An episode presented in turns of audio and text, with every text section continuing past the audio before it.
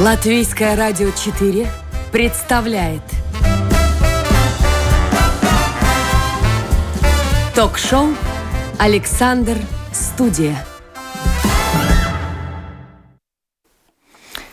Здравствуйте, это программа «Александр. Студия». Сегодня ее веду я, Яна Ермакова, а интересной и познавательной ее сделает мой гость, профессор Латвийского университета, доктор исторических наук Андрес Леванс. Он мог бы стать иллюзионистом, дирижером, но выбрал историю, получил европейское образование и изучает средние века. Именно средние века он считает самым интересным периодом в становлении Европы и Балтии. Андрес, здравствуйте. Добрый день. Ну вот к тому, почему именно средние века вы считаете самым интересным периодом, мы еще вернемся, там будет, я так подозреваю, более развернутая беседа. А начать, наверное, стоит э, с того, как вы стали историком. Насколько я понимаю, вы вообще-то хотели изучать палеонтологию, то есть это та наука, которая изучает вот различных э, жучков, паучков, которые буквально заспиртовались в каких-то смолах исторических, как вот мы в янтариках находим. Вот вы как-то вот в этом направлении смотрели, но не получилось случилось? Почему? Э, да, но это очень важный, э, э, важный биографический эпизод моей жизни. Да, ну, геология, палеонтология интересовали меня наверняка более всех, всего то, что меня вообще интересовало в моем детстве и в молодости. И да, ну, наверняка вот мое, мое э, решение э, стать историком было очень наверняка таким простым. Палеонтология – это значит истории природы. Ну, все окаменелости, все, что превратилось в камень, но можно различ, различить, что это было что-то, что когда-то э, жило, ну, например, я не знаю, какое-то животное или рыба, или птица, или, или, или паук. Э, э, или даже стрекоза, но э, в 86 году, нет, в 85 году э, для меня это был э, таким каким-то разочарованием, что э, единственным местом, где палеонтологию можно было изучить э, в университете, это был Ленинград. Но для меня это было э, э, очень, как говорится, как говорится, очень большим таким, да, наверняка таким э, ну, на тот момент, наверное, мегаполис. Вы так себе представляли ну... Ленинград после маленькой скромной Риги? Ну да, это мне нужно, конечно, это было, ну так идти прочь или, или где-то так очень далеко от, от дома, для меня это было таким, ну, довольно таким представлением, которое не, не смещалось в моей голове. Я думал, ну, чем, чем бы я мог еще заняться, что меня схватило или так интересовало, та, так же, как палеонтология. Я думал, ну хорошо, если не э, история э, природы, то, может быть, история людей. Это можно, может было бы тоже очень интересно.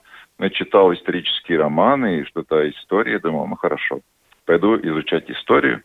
И так получилось, что я отдал мою жизнь истории. Но уехать вам все равно пришлось из Латвии. Вы получали образование в Германии. А, не сразу, не сразу, потому что э, начал я учиться э, э, в Латвии. Это был тогда еще э, государственный университет, университет имени Петра Стучки. Э, это был 86 год. Я э, закончил среднюю школу и пошел э, на экзамены э, в исторический факультет. Ну, как-то мне повезло. Э, когда называли всех, которые поступили и так далее, я был номером 30, вообще-то последним, которым в большом ауле называли, и, и я так э, вздохнул, думал, ну хорошо. А, посмотрим, что будет дальше. Но это было тогда 89-й год уже, я был в третьем курсе, и ну, там были такие обстоятельства, что я мог э, поехать в Гамбург, в, э, в университет Гамбург, и там, как говорится, про продолжать мои, мои, мои, э, мои студии или мою учебу. Да, и так повернулась моя жизнь, что в дальнейшие, э, вообще-то, 13 э, лет я, э, э, да, был связан с Гамбургом, с Германией, и университетами в Гамбурге. Э, так, так а что вас заставило? обратно вернуться в Латвию? Ведь Гамбург и Германия очень хорошие с точки зрения каких-то, может быть, архивов, э, грантов. Очень хорошо там находиться. Знаете, эм, было так. Э, в 89 году я поехал, это был еще Советский Союз, была перестройка и так далее. И наверняка из-за того, что была перестройка, это вообще было, было возможно. Эм, поехать в Германию, это был уже Запад, эм, как говорится, для э, Советского Союза это же был э, вообще-то, ну, так, Запад это, это ну, за граница прям, да. Это было вообще-то, ну, не, не, не дружеские отношения с э, Западом у, Советского Союза было тогда. Но, но, Горбачев, перестройка и так далее, это, конечно, поставило все в другом свете. И я думаю, для тех, которые при, принимали решение разрешить там каком, какому-то э, парню ехать в Запад и что-то там э, делать в университете, но моя цель была тогда очень, э, ну, проста. Поехать э, в университет Гамбург, потому что там можно было изучить э, средневековые истории так, как это нельзя было в Латвии. Это было понятно. И вот я пробовал, прожил там и учился два года. И в, в сентябре, конца сентября 91 года я приехал обратно потому что это уже была, как говорится, независимая Латвия. Я думал, ну как я там останусь, останусь там не было какого-то там э, другого смысла, как э, так, это такой эм, эмоциональный повод э, поехать обратно. Но когда я приехал обратно, я понял, что это была наверняка э, небольшой ошибкой. Но все ошибки как-то учат э, э человека какому, какому-то разуму и какими-то другими наверняка решениями и продвигают. И э, в 1992 году я поехал обратно, и тогда я понял, что я должен изучить все те вещи, которые не смыслил и э, не, не выучил э, во время э, тех первых э, двух лет. Да, и остался там до двух, 2003 э, году. Э, и, ну да, знаете, вот наверняка это высшее образование, которое еще мы можем, э, как говорится, э, приобрести в, в, в немецкий университет. Это, я думаю, э, который основывается на очень стабильных э, традициях э, высшего образования. И, конечно, очень такой высокий уровень э, этих э, студий в университете, потому что там Э, ну, мы изучаем те вещи, которые нам э, учат э, быть историком. Ну, Но именно там вы весь... заинтересовались средневековьем, потому что это а... такой очень интересный с точки зрения историка период для изучения. Он самый такой длительный в истории вообще человечества.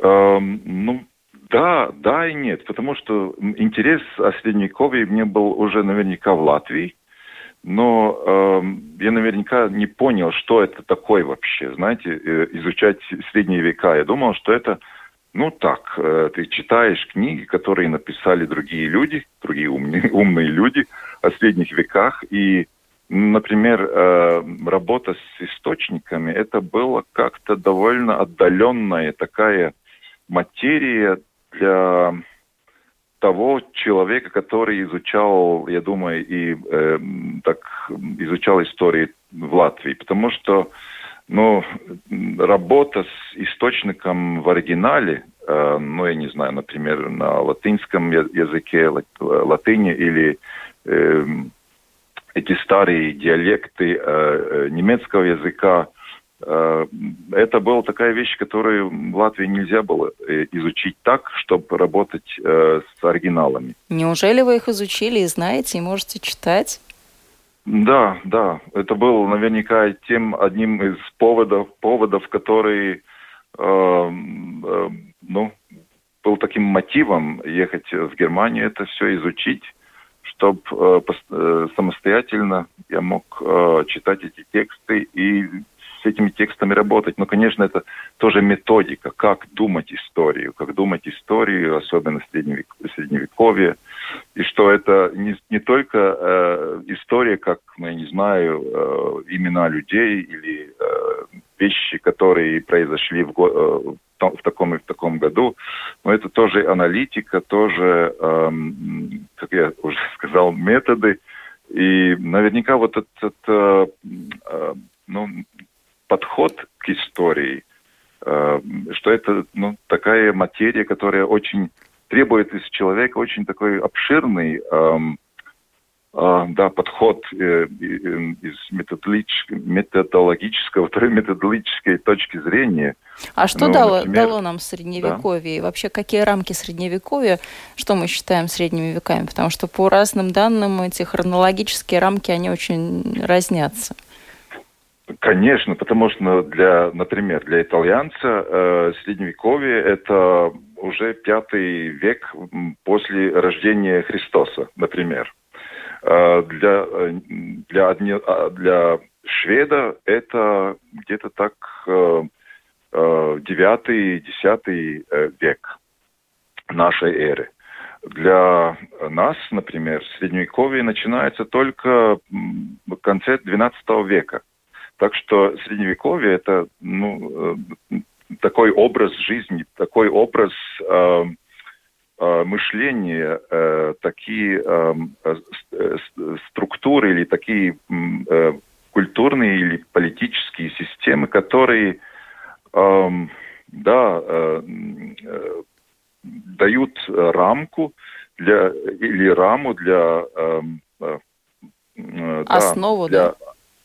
Основы даже, да, для, для общества, в которых э, общество развивается. Это, ну, например, э, для Прибалтии это, э, конечно, этот, это, это западный, западное влияние или влияние Запада, западной культуры, политики или культуры политики, так можно было и сказать. Это крестьянство римской католической церкви, ну и так далее. И так что для, э, если мы так посмотрим на Европу, э, последние полтора тысячи лет, э, то средние века не повсюду начинается в одном, э, э, в, в одном э, в одно и то же время. Но и даже если да, мы считаем, что где-то это начало пятый век, где-то, как у нас сказали, двенадцатый век, то нужно да, брать да, еще да, поправочки да. еще с двух сторон,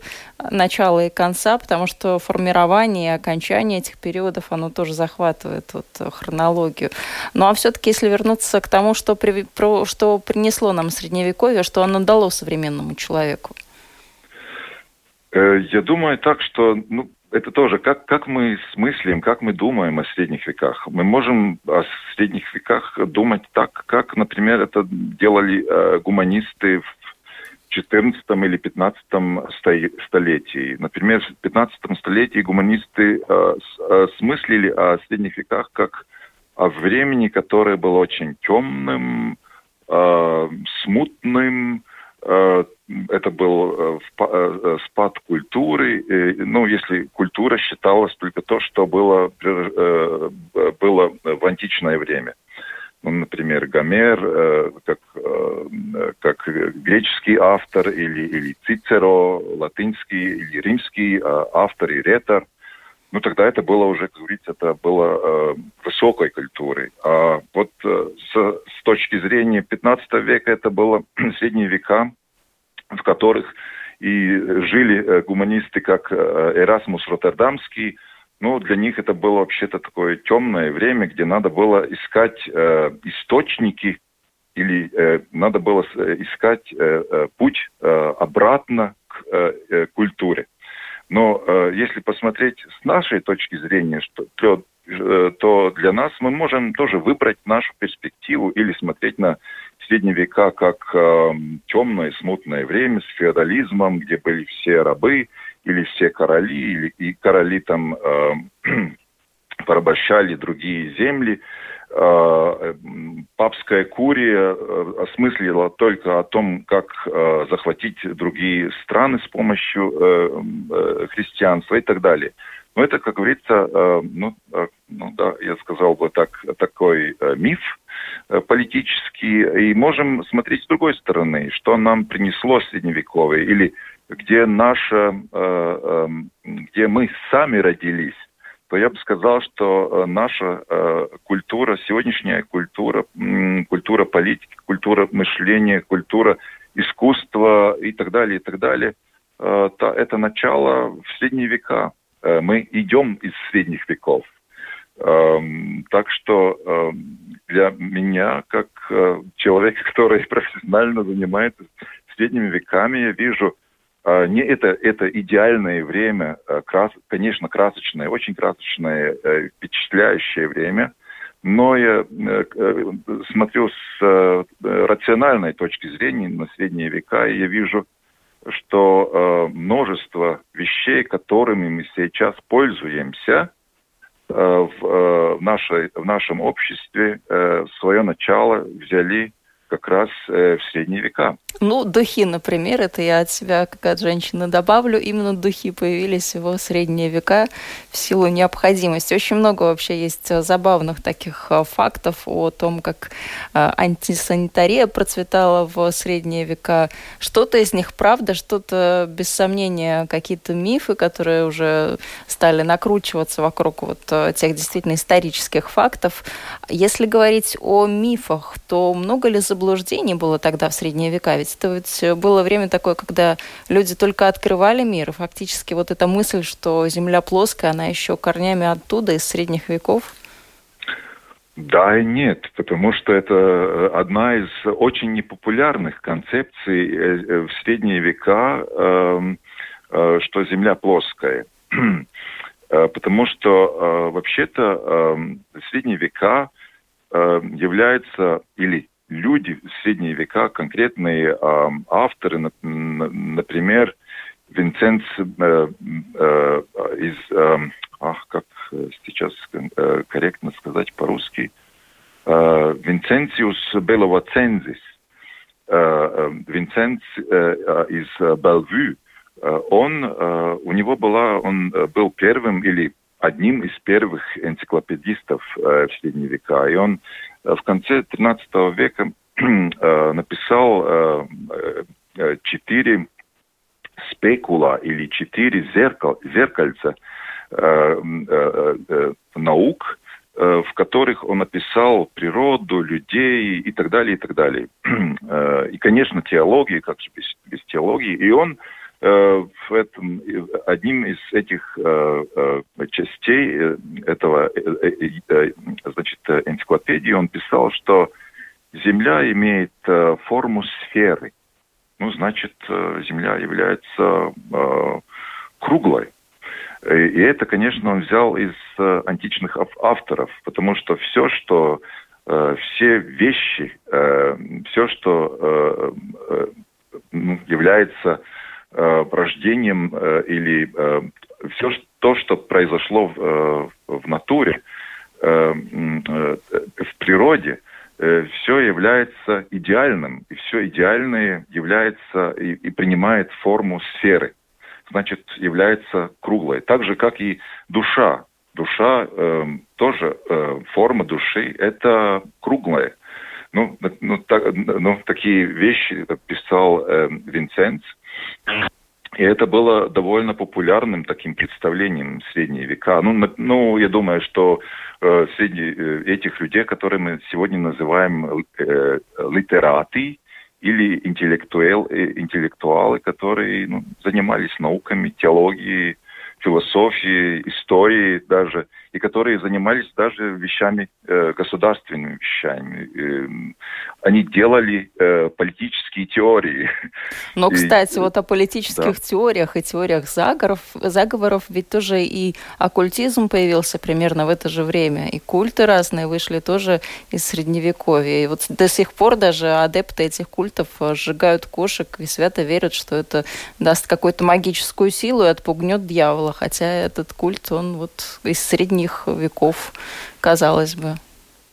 Да, знаете, но но это, это э, тоже, ну, конечно, вы правы. Э, всякие вещи, которые мы сегодня, ну, э, например, э, считаем, или что обозначается черной магией, э, где взял свое, свои корни э, в средние века, множество из этих вещей.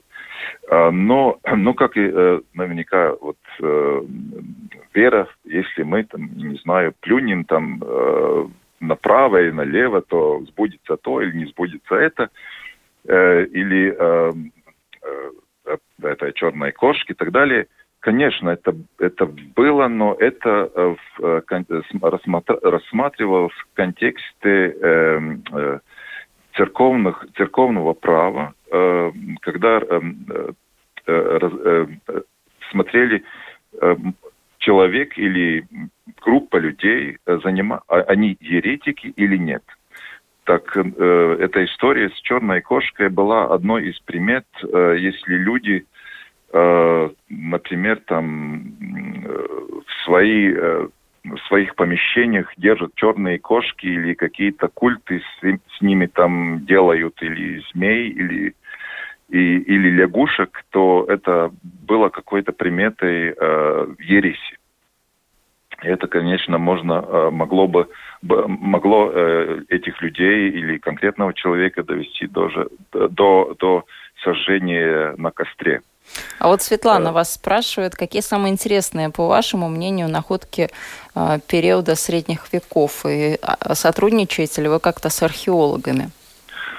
А, знаете, с археологами я сотрудничаю, не сотрудничаю так, в таком э, в прямом смысле. Я, я сам не археолог и не и не занимаюсь, как говорится, с, э, с раскапыванием э, старых предметов, артефактов средних веков. Но, конечно, как историк я должен заниматься, или, ну, если занимаюсь историей, то для меня все эм, источники э, или вещи, тексты, э, изображения, которые э, э, являются продуктами э, э, э, мастерства или, или разума человека из средних веков, средневековья, то это для меня источник. Конечно, если археолог что-то нашел в земле, что для меня является очень э, важным, э, важной индицией, важным, э, важным следом э, для понимания какого-то феномена э, из средних веков, э, из э, общества средневековья, то, конечно, в том, э, тогда я, в том смысле я тоже являюсь археологом.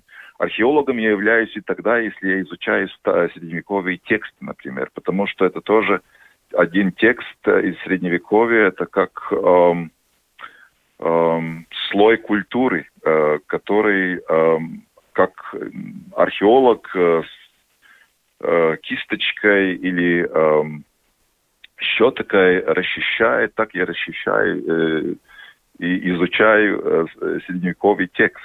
Так что э, термин э, археология и раскопки можно и применить как метафору э, для, э, для того, как, чтобы наверняка понять, что такое э, заниматься средними веками.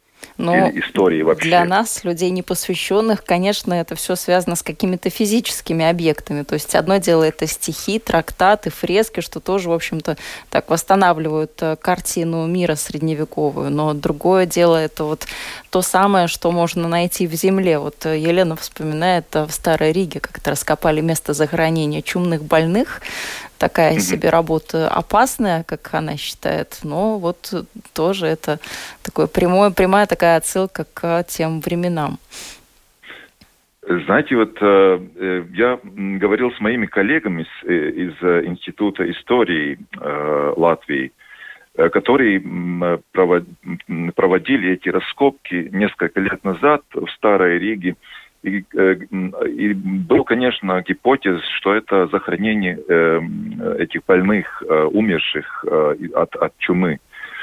И датировка, конечно, была очень трудной. Э, это всегда для археолога очень э, таким э, является очень важной, э, важным вопросом. Вот, э, когда конкретно э, захоронились, захоронился человек или э, если э, археолог нашел какой-то объект в земле, вот как датируется этот предмет.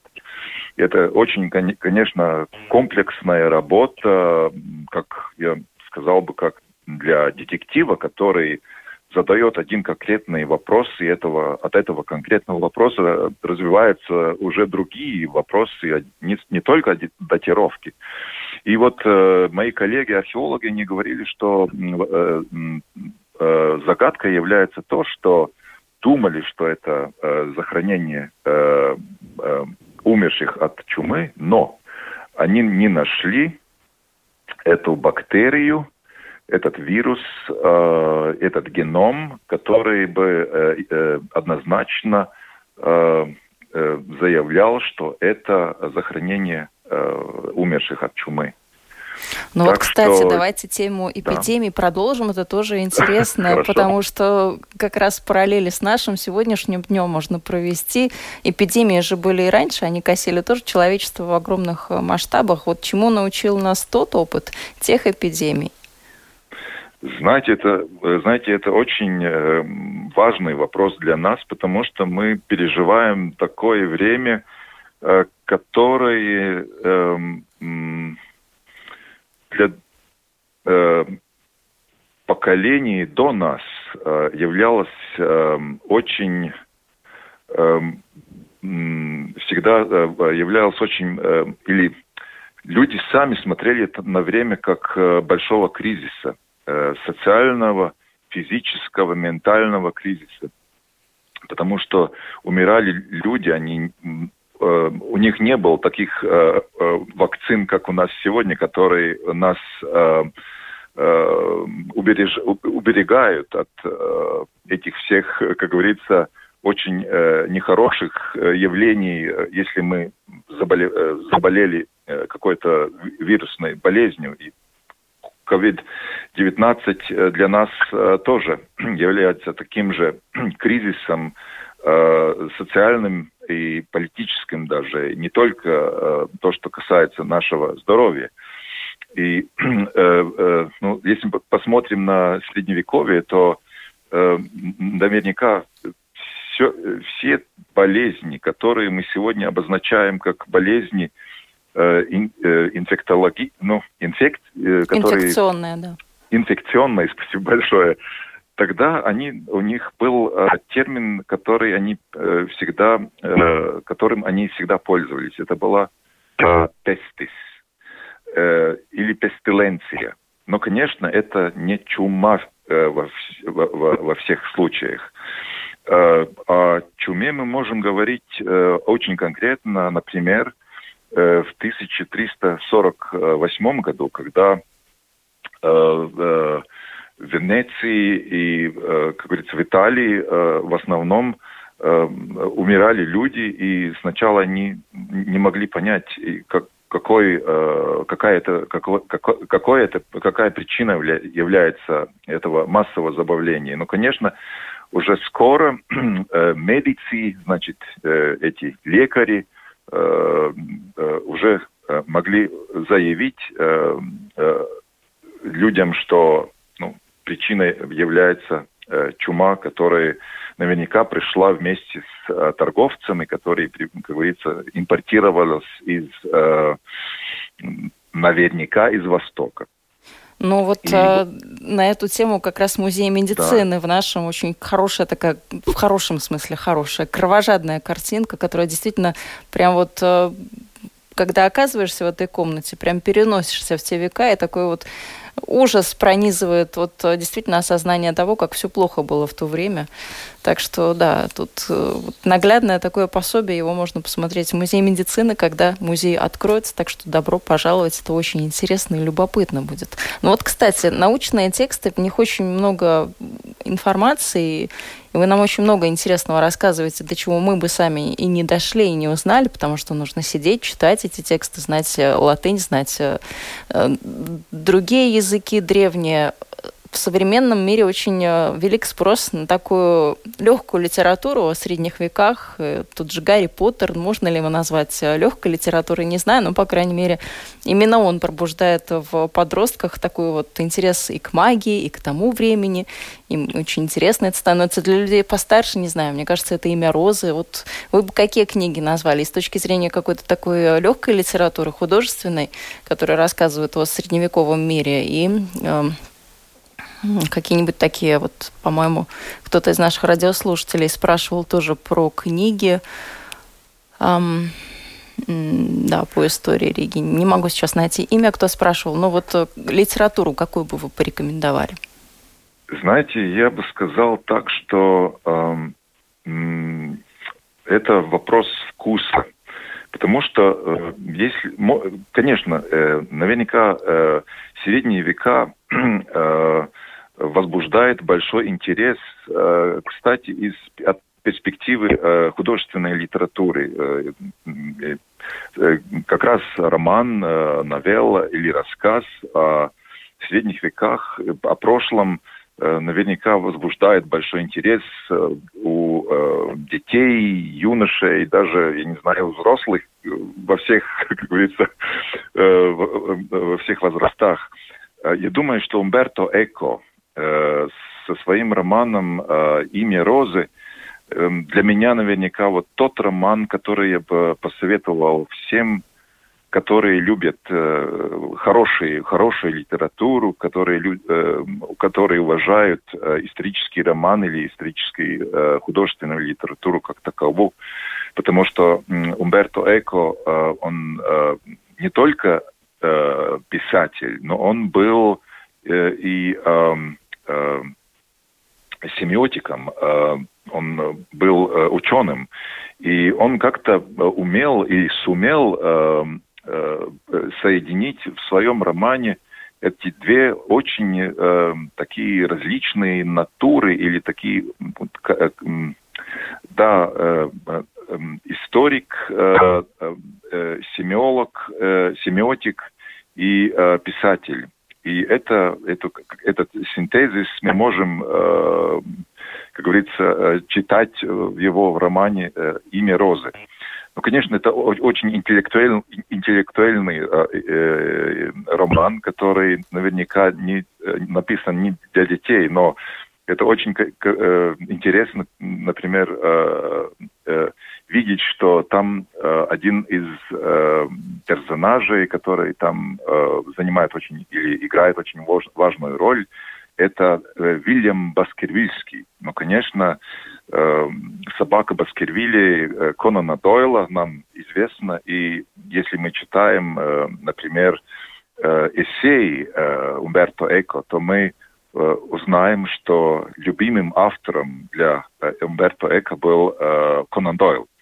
И он хотел вот этого детектива, который э, занимается там всякими э, довольно ужасными преступлениями в одном аббатстве э, в XIV веку, э, веке. Э, там, это францисканский э, конвент э, э, э, в Италии. Тогда, конечно, э, очень забавно, что это расследование э, ведется с фран... Э, братом францисканом Вильямом из Баскервилля.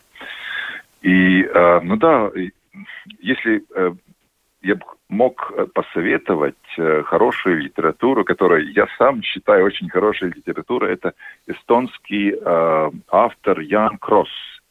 Ян Кросс умер несколько лет назад, но его роман э, э, во время э, трех чум, э, э, это или э, на лат, э, латышском языке э, э, Стургалвības хроника. Это роман о одном э, авторе средневековья, хронисте, э, э, да, автором хроники э, Балтазаром Руссовым.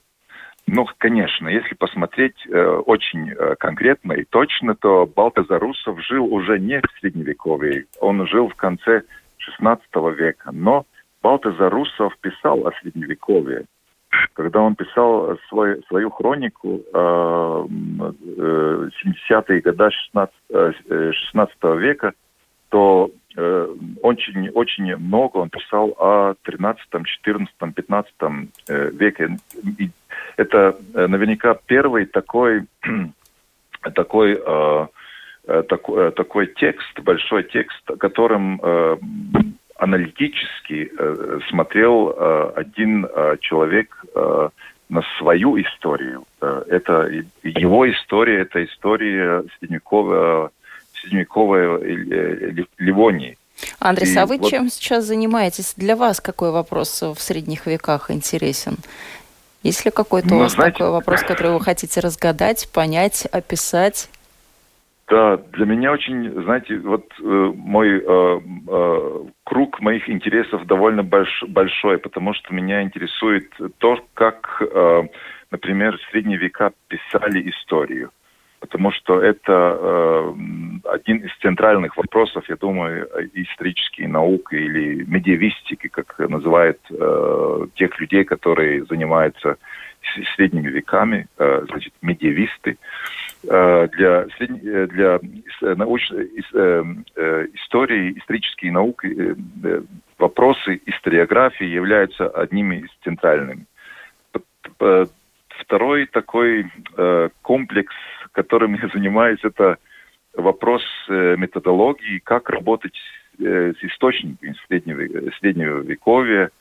И сама, сами эти формы, как, например, э, читать, понять и разъяснять, э, что э, не только вот что это, это такое значит источник средневековья, но и как его корректно интерпретировать, и, и чтобы мы могли понять, что это за время, в котором, например, написался тот или иной текст или Э, самый важный вопрос для нас сегодня это как жили люди тогда, как они э, смотрели на свою жизнь, на свои, э, э, я не знаю, взгляды э, на политику, на э, вещи, э, просто которые были, ну, не знаю, э, Э, Но у нас совсем мало времени да? остается. Да, вот да. Можно я вам еще вопрос задам и вкратце Хорошо. ответьте, чем же все-таки жил этот средневековый человек? Вот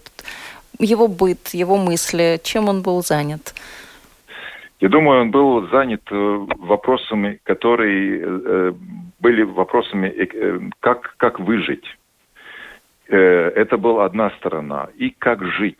И как жить, это уже вопрос о том, как, э, что является э, квалитетом моей жизни.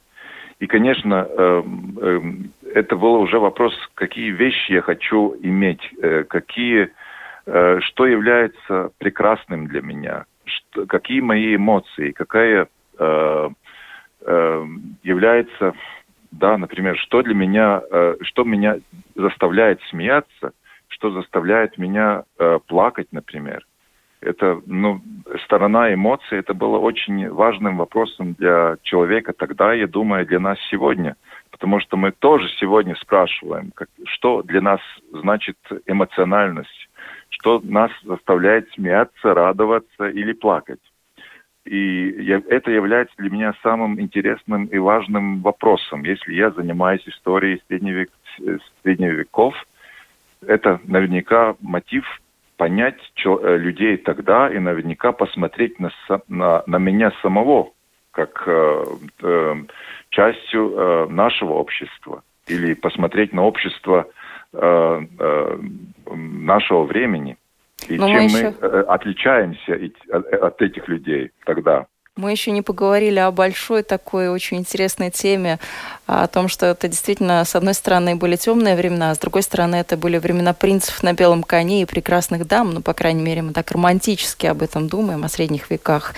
Я думаю, что это станет очень хорошей темой для разговора следующего, потому что, как я понимаю, с вами можно говорить очень много, очень долго, очень обстоятельно о средних веках, и тема эта действительно неисчерпаемая, потому что средние века а, как мы выяснили за время этого разговора, длились очень долго и очень многое изменили в жизни людей от каких-то таких а, негативных сторон нашей жизни. Человечество прошло путь фактически до развития прогресса и технологий и так далее. Так что спасибо большое за этот а, интересный, познавательный разговор. Я напомню, что в гостях сегодня у программы «Александр Студия» был Андрес Леванс, профессор Латвийского университета и доктор исторических наук. И я думаю, что мы обязательно еще встретимся в эфире и не раз. Спасибо вам. Спасибо большое и всего доброго.